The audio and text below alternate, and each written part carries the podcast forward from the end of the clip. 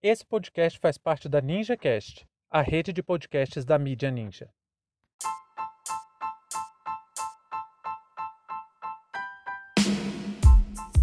Garimpe e estupro em terra Yanomami.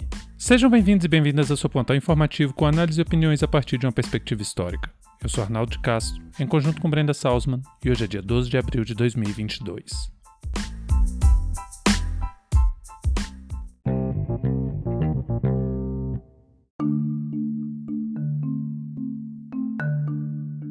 A Utucara, Associação Yanomami, lançou nesta segunda-feira o relatório Yanomami sob ataque, garimpo ilegal na terra indígena Yanomami e as propostas para combatê-lo. As denúncias do relatório são estarrecedoras. Diversas mulheres são vítimas de violência sexual, incluindo crianças. Três casos foram denunciados de adolescentes que morreram em função das violências sexuais cometidas pelos garimpeiros. O relatório é abrangente, sua produção conta com imagens aéreas, relatos orais e avançadas técnicas de geoprocessamento por imagens satélites, que denunciam não apenas a destruição do meio ambiente, mas também todo o complexo sistema de exploração ilegal do ouro e da cassiterita, que coloca em risco a vida de milhares de Yanomamis. Além das denúncias, o relatório também aponta diversas ações possíveis para interromper a ação do garimpo.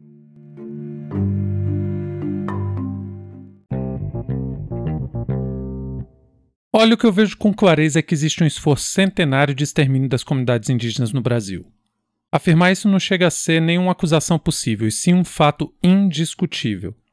A ocupação do território brasileiro é uma história de assassinato, e para isso foram usadas todas as ferramentas possíveis, desde a aculturação, a evangelização, o empobrecimento, a proliferação de doenças e o assassinato propriamente dito.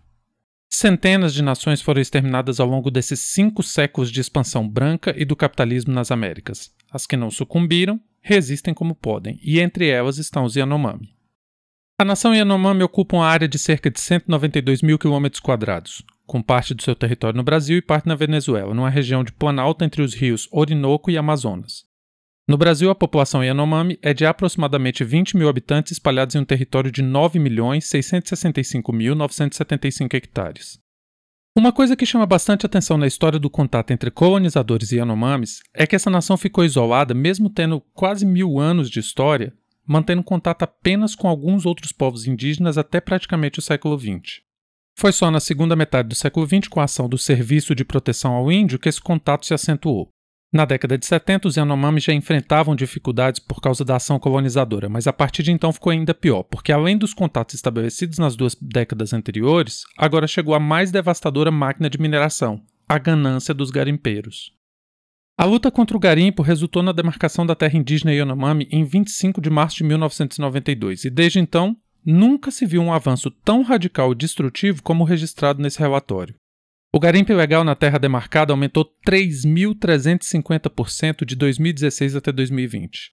O monitoramento da região começou a ser feito em 2018 e tinha 1.200 hectares devastados pela ação garimpeira. Em 2021, foram registrados 3.272 hectares.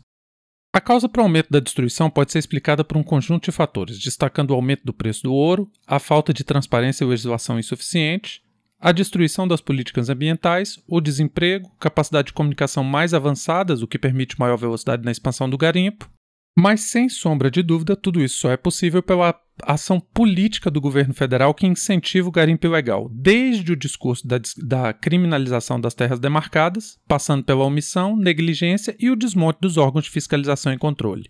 Por causa dessa política de morte, a degradação do meio ambiente atinge diretamente o modo de vida Yanomami, inviabilizando a caça, a pesca e o plantio tradicional.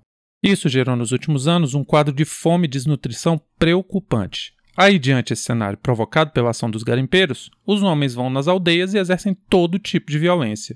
Sem ter o que comer, muitos Yanomamis têm se entregado ao trabalho para garimpeiros, aí recebem pagamentos ridículos em ouro, mas têm que comprar comida nos comércios dos garimpeiros. Olha só, um pacote de arroz vendido aos aldeados custa uma grama de ouro, que na cotação de mercado de hoje está valendo cerca de 295 reais. Outros garimpeiros ainda tentam trocar comida por sexo com mulheres e crianças o que fez aumentar os casos de doenças sexualmente transmissíveis e causado a morte de algumas delas. E outra prática muito comum é que eles dão bebida alcoólica e outras drogas para adolescentes Yanomami e quando elas caem inconscientes são abusadas pelos garimpeiros. O relatório é repleto de relatos dessa natureza, e o mais impressionante é que o poder público permanece deitado em berço esplêndido enquanto toda desgraça recai sobre uma nação inteira. As mortes acontecem a todo instante, desde assassinatos à bala até a morte por doenças sexualmente transmissíveis. O garimpo precisa ser parado imediatamente. Essa exploração tem que parar de acontecer já. A extração de minérios na terra indígena Yanomami está deixando um rastro de caos irreversível. Mas parece que nossas autoridades partilham do mesmo pensamento neonazista introjetado no governo e considera mulheres, idosos, homens e crianças Yanomamis como sub-humanos. Porque ou a lei é mesmo igual para todos, como manda a nossa Constituição, ou os poderes da República não enxergam Yanomamis como seres humanos e por isso não estão sujeitos à mesma Constituição. Porque diante tanta desgraça, tantos casos de morte e de horror, olha só, teve o caso de duas crianças Yanomami que morreram sugadas por dragas do garimpo ilegal. Isso por si só já seria motivo mais que suficiente para que o Estado brasileiro usasse todos os seus recursos para acabar com o garimpo na região. Fim de papo. O História Oral Podcast é uma produção independente e conta com seu apoio para dar continuidade às nossas atividades. Muito obrigado a você por prestigiar nosso trabalho e até a próxima.